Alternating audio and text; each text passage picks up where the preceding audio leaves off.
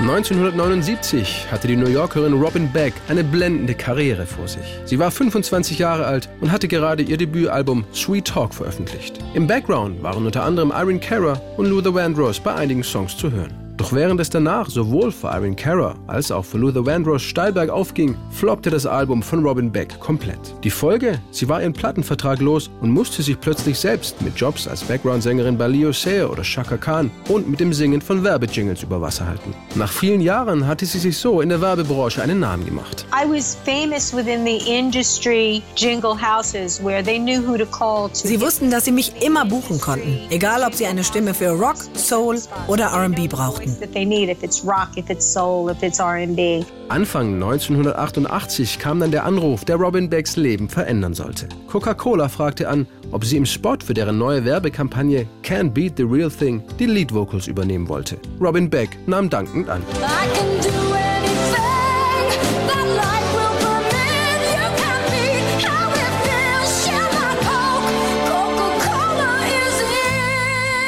Fürs Fernsehen wurden noch Bilder von Freundschaft und Teenagerliebe zwischen Robin Becks Gesangspassagen geschnitten und fertig war der perfekte Werbespot. Die Sängerin freute sich über das Geld und machte sich auf die Suche nach dem nächsten Job. In England aber schaltete Coca-Cola den Spot auch im Radio und bei der BBC liefen auf einmal die Telefone heiß. Wer singt das? Wie heißt der Song? Und wann spielt ihr ihn wieder? The people who heard the commercial when it came out, they spoke. I think that's the loudest voice in the room. Phonogram Records in England wurde hellhörig, entschloss sich kurzfristig eine Single zum Jingle zu produzieren, holte Robin Beck nach London und setzte sie mit erfahrenen Produzenten und Songtextern für ein paar Tage in ein Tonstudio. Wir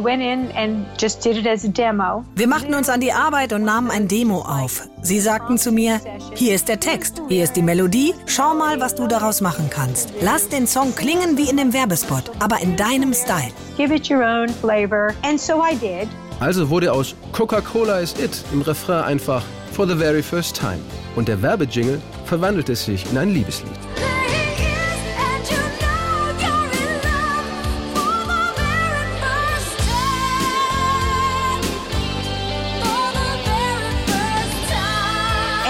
Then I left. And I never thought about it again. Als der Song im Kasten war, flog Robin Beck zurück in die USA und hatte alles schnell wieder vergessen.